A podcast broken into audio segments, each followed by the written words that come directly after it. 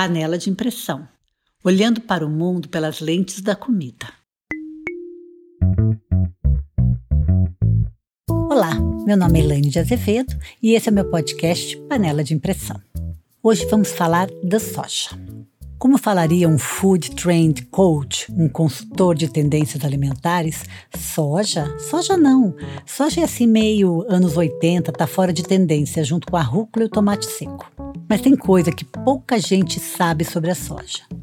Coisas que podem ser aplicadas a qualquer comida que receba o título de saudável. Vamos ver se você concorda. Essa parte histórica da soja eu fui conhecer principalmente a partir de dois cientistas, pesquisadores do Soy Info Center, na Califórnia, que também escreveram The Book of Miso, e também da autora do livro The Whole Soy Story, Kyla Daniel. Os antigos chineses chamavam a soja de joia amarela, um grão sagrado. Os caracteres dos chineses para os cereais, como arroz, por exemplo, mostram grãos comestíveis, enquanto que para a soja mostravam uma planta que prepara o solo para o plantio dos cereais. Então, isso sugere que a soja era mais utilizada para enriquecer a fertilidade do solo, especialmente depois de plantar arroz, do que efetivamente para alimentar as pessoas. Parece que a soja só passou de um grão fixador de nitrogênio para um alimento cerca de 2.500 anos atrás. Até então, a soja não era largamente utilizada como comida. Para os historiadores do Soy Info Center, na maior parte da Ásia Oriental, a soja não era consumida como grão inteiro, cozida ou torrada. Na verdade, eles comiam de um jeito que não parecia soja, Comiam como shoyu, miso, tempê, natô, isso é, os fermentados da soja.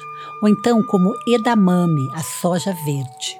A fermentação era feita para mudar o sabor e o odor natural do soja, que não são exatamente deliciosos. Também a fermentação aumenta a digestibilidade da soja, porque desativa parte dos fitatos e oxalatos, que são substâncias naturalmente presentes em todos os tipos de leguminosa, feijão, ervilha, lentilha e que interfere tanto na digestão desse grão como na absorção dos minerais da dieta. Ou seja, os chineses sabiam que comendo soja sem fermentar, você podia ter problemas com ossos, com gases e com má digestão. Por isso, fermentar, deixar de molho, cozinhar muito bem, tudo isso é importante para os feijões em geral. E os antigos chineses não usavam óleo, que só era usado como fonte de energia em pequena escala, isso porque, para fazer óleo a partir de grãos tão duros, o processo é muito trabalhoso e precisa de uma tecnologia industrial. Não dá para tirar óleo a frio ou manual de sementes duras como a soja. Então, na indústria, é usado alta pressão e temperatura para sair o óleo. Depois, eles colocam solventes à base de petróleo, sabe como um thinner, para tirar o resto do óleo que ficou no bagaço. Aí, por causa desse processo altamente agressivo, os nutrientes do óleo são detonados. Os ácidos graxos insaturados são desestabilizados, a vitamina E é totalmente desnaturada e os óleos oxidam ou rancificam. Aí, a indústria bota aditivos químicos para repor a vitamina E, para evitar a oxidação e para ter um óleo que dure mais na lata ou no plástico. No final, o produto passa ainda por um processo de refinamento, que é para tirar o resto dos resíduos de metais pesados que ficaram por causa dos solventes utilizados durante a extração. E você achava que óleo vegetal de soja, de milho, de canola, de arroz são puros e saudáveis, né? Não são. Aliás, nenhum povo tradicional tirava óleo de grãos duros. Eram sempre de azeitona, de girassol, de coco. Mas esse é outro podcast. E os antigos chineses descobriram ainda que o purê de soja integral cozido poderia ser precipitado com nigari, um tipo de cloreto de magnésio que era encontrado no mar para fazer tofu, ou seja, coalhada de soja que é bem rica em proteína. Também eles falam que tem como fazer tofu fermentado, que é muito raro, aliás.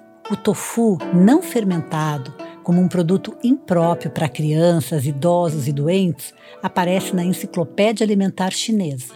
O tofu foi introduzido na dieta dos mosteiros porque os monges percebiam que após o consumo regular de tofu, o comportamento sexual dos iniciados se equilibrava.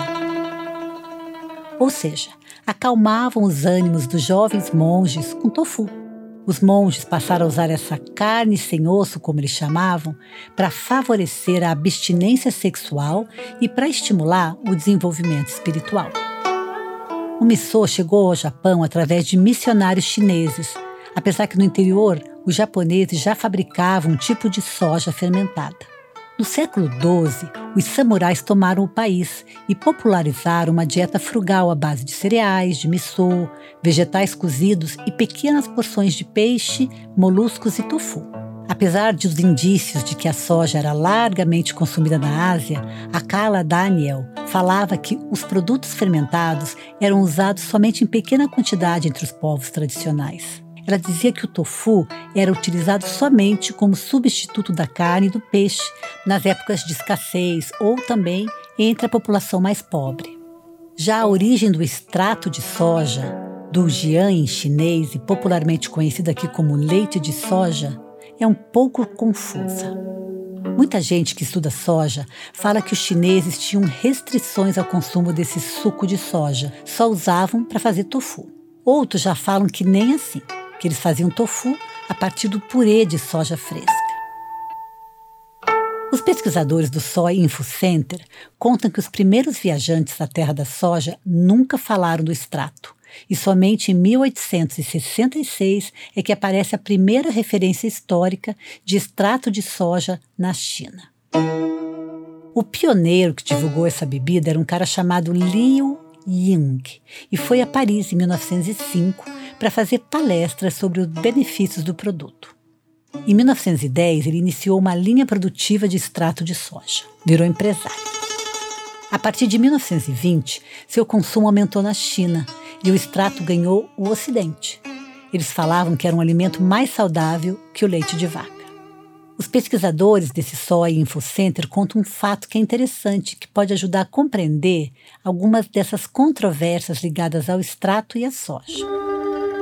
Em 1923, lhe contam que dois estudiosos norte-americanos, Charles Piper e William Morse, eles publicaram uma tabela comparativa entre o valor nutricional do leite de vaca e do extrato de soja e divulgaram uma foto de crianças chinesas vendendo esse extrato em Changi, capital de Hunan, e falaram que as crianças chinesas tomavam muito esse produto.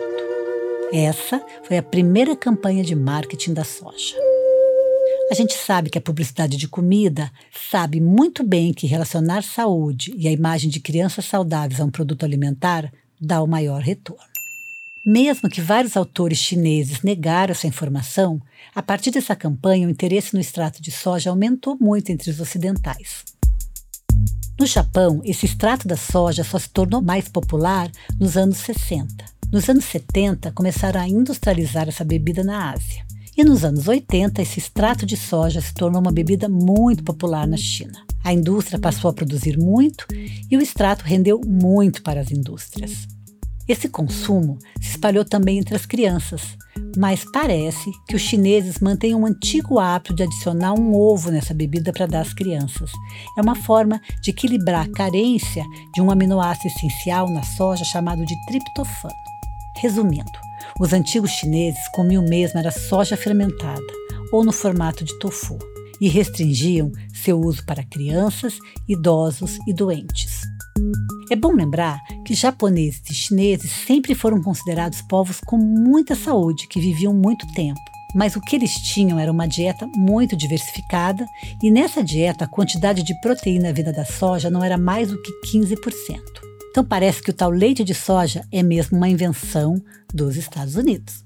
My bad. E também a proteína de soja, a proteína texturizada de soja, não era nenhuma opção nesse momento. Acho que eles já sabiam que para aquele produto seco, como uma ração de cachorro, ficar bom, só colocando muita cebola, alho, tempero, leite de coco e molhos, né? A proteína texturizada de soja, aliás, é o maior engodo que alguns vegetarianos continuam a engolir. E no Ocidente? Até 1894, a produção de soja estava concentrada quase inteirinha na China. Essa leguminosa só foi introduzida na Europa no final do século XV, trazida por botânicos e missionários que a trouxeram para os jardins botânicos da Inglaterra, da França e da Alemanha. Em 1770, o Ben Franklin trouxe mudas para os Estados Unidos. o cultivo da soja se espalhou devagar e em 1925 já existia a poderosa American Soybean Association, que é fundada por William Morse, um daqueles caras da campanha de soja com foto de crianças chinesas. E somente a partir de 1935 grandes áreas de soja para produzir óleo começaram a competir com aquelas áreas que eram plantadas de milho nos Estados Unidos. O John Harvard Kellogg começou a divulgar o vegetarianismo junto com os benefícios da soja. E ele foi seguido por outros entusiastas, como por exemplo o cientista russo-americano Artemy Horvat, que lançou um manifesto da soja como alimento nacional dos Estados Unidos em 1931. O Henry Ford, sim, o da indústria de carros, ele patrocinou em 1929 um laboratório para desenvolver a fibra da soja como uso industrial e mais tarde o grão como alimento. Engraçado que a soja sempre foi ligada a grandes empresários. Mas até o final da Segunda Guerra Mundial, o consumo de soja nos Estados Unidos era muito pequeno e ela era considerada uma comida dos pobres e depois dos hippies vegetarianos. Depois de 1945, a tecnologia industrial americana de fazer extrato, farinha e PTS, que é a proteína texturizada de soja, se espalhou até o Japão e a China. A Kyla Daniel fala de um processo de americanização da soja no mundo e que isso mudou o padrão e o modo de comer soja até mesmo na Ásia. Os fermentados da soja também mudaram nos Estados Unidos. Antigamente, os produtos fermentados eram feitos a partir do grão inteiro, junto com as bactérias que os fermentavam, igual iogurte. Isso podia demorar meses, até 18 meses no caso do shoyu ou seja, uma fermentação lenta. Assim, a composição química original do grão era alterada totalmente e ele se tornava um alimento de excelente digestibilidade e qualidade. Nos Estados Unidos, por aqui também, a indústria acelera muito esse processo.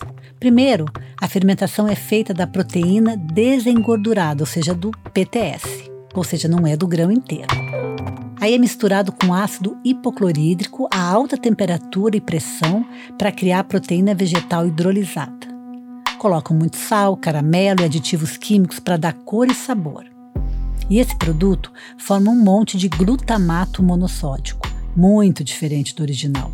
Então, olho nos rótulos, gente.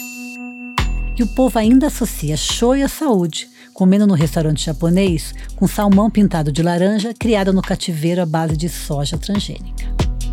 Mais um engodo da comida saudável. Na Europa, o Hitler e o Mussolini começaram a falar da soja como substituta da carne. O Partido Comunista Russo apoiou a margarina e a proteína da soja como uma solução para alimentar as massas. E Cuba começou mais tarde a produzir extrato de soja em larga escala para alimentação escolar soja por trabalhador produzir no sistema. A introdução da soja no Brasil foi perto de 1882. Nesse começo, o interesse pela sojicultura foi para enriquecer os solos, para comida de animais, já que ainda não tinha industrialização por aqui. No final da década de 60, começaram a indicar a soja para alternar com o trigo, e o primeiro estado que plantou soja foi o Rio Grande do Sul. Junto, nesse momento, o Brasil começou a fortalecer sua produção de porcos e aves confinados. E aí o farelo de soja começou a ser uma opção para produzir ração. Os agricultores mais velhos que eu conheci por esse sul me contaram que no início a soja era dada como um grão, sem cozinhar. E aí os animais que recebiam soja não conseguiam nem caminhar, porque seus ossos ficavam fracos e quebradiços. E depois daí nunca mais parou. A explosão do preço da soja no mercado mundial nos anos 70 estimulou os agricultores e o governo brasileiros e, desde então, o país passou a investir em tecnologia da tropicalização da soja, para adaptar a soja aos solos e climas brasileiros. Brasil!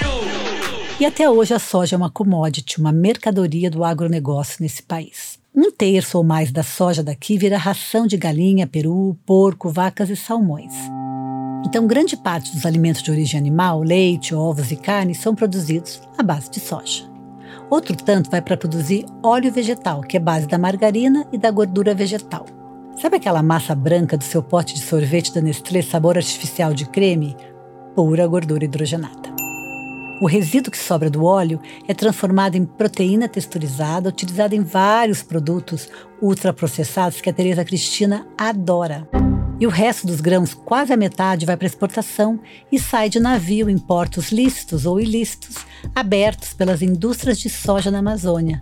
E junto disso vai nossas florestas, nossa biodiversidade, a fertilidade do nosso solo, milhões de litros de água, o sangue de muitos animais silvestres e o emprego de milhões de brasileiros que fugiram do meio rural.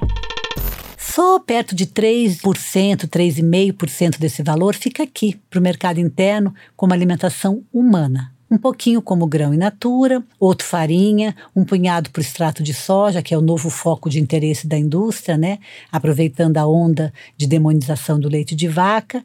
Aí eles misturam tudo com aquele aditivo de maçã, cacau e baunilha para tirar aquele gosto horroroso do leite de soja transgênico e cheio de venenos. E você?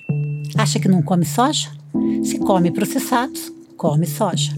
60% dos alimentos processados e ultraprocessados nos supermercados norte-americanos contêm soja. E aqui não é diferente.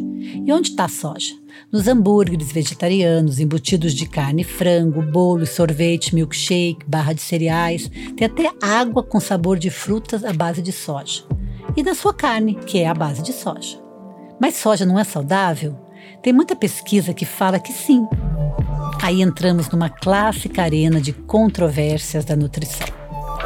A área de pesquisa de soja que se voltou para o aspecto funcional do grão era um boom na nutrição. Os estudos mostravam nos anos 80, 90 os benefícios da soja para tratar ou para prevenir doenças como as doenças do coração, câncer, hipertensão, diabetes. E outra pesquisa famosa é aquela que mostra a soja como um alimento para prevenir sintomas da menopausa.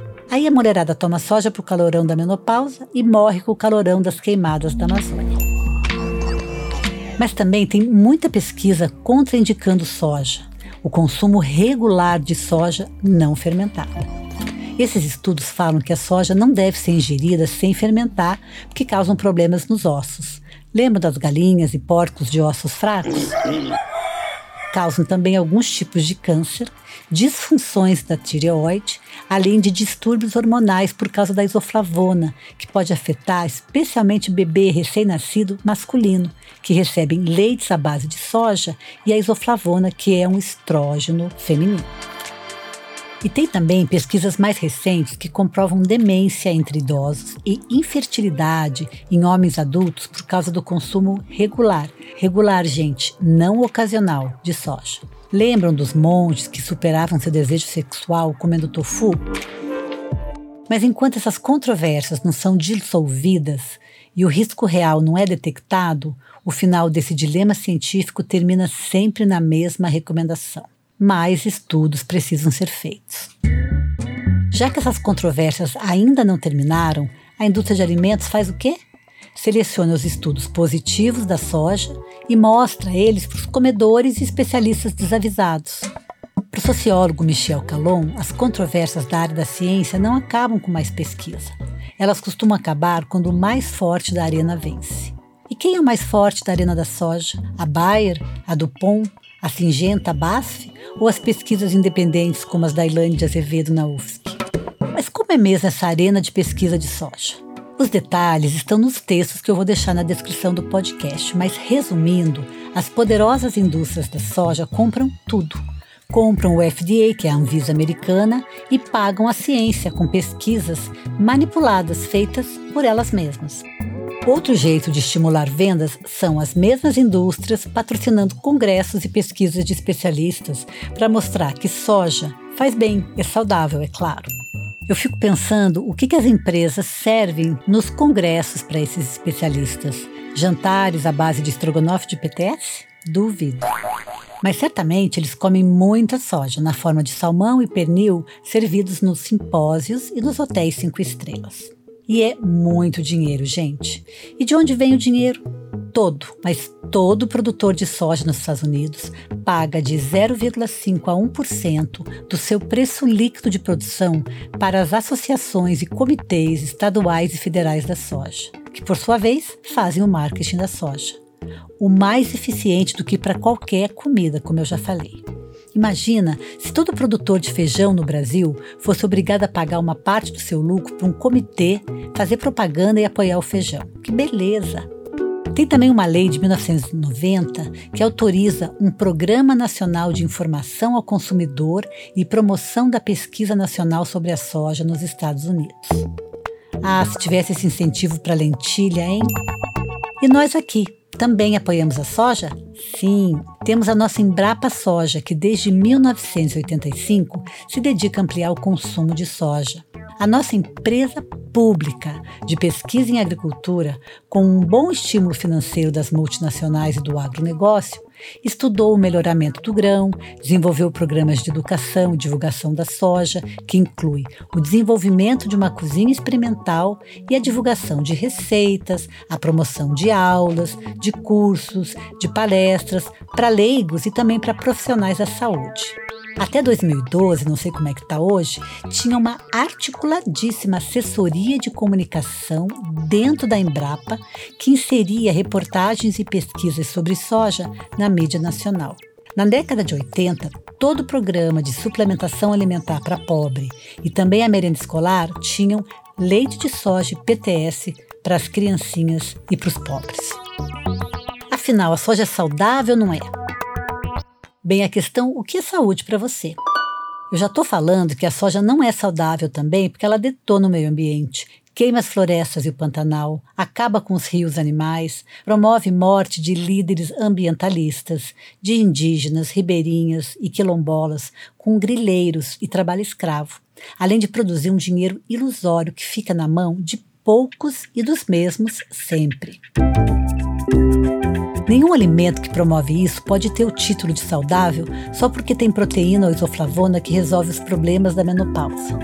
E agora troca soja por milho, por trigo, por quinoa, por arroz e você vai compreender que não tem como agronegócio produzir comida saudável. O problema não é nem a soja, tá? É a ação humana, como eu sempre falo. Não tem monocultura sustentável. Não dá para acreditar nem em alimento orgânico de multinacionais. E não vai dizer que você não sabia que não tem nada a ver com a destruição da Amazônia ou do Pantanal. Lembre que na atual estrutura política do Brasil, sobre o sistema neoliberal, não temos muitas saídas. Qualquer presidente para se eleger nesse país tem que fazer acordos com esse sistema. Enquanto não houver uma reforma política que não permita mais que as multinacionais do veneno e da comida ultraprocessada decidam o que o Estado tem que fazer em seu benefício, pouca coisa vai mudar. Então, até lá, esse ativismo através do consumo responsável está muito nas nossas mãos, além do conhecimento para alertar que essa estrutura precisa mudar um dia. Por enquanto, se quer comida saudável, olhe a rede toda, até chegar no seu prato. Compre direto da agricultura familiar, sem venenos, de preferência sem influência de grandes empresas, atravessadores, supermercados e pense bem o que você apoia com seu garfo. Beijos e até a próxima!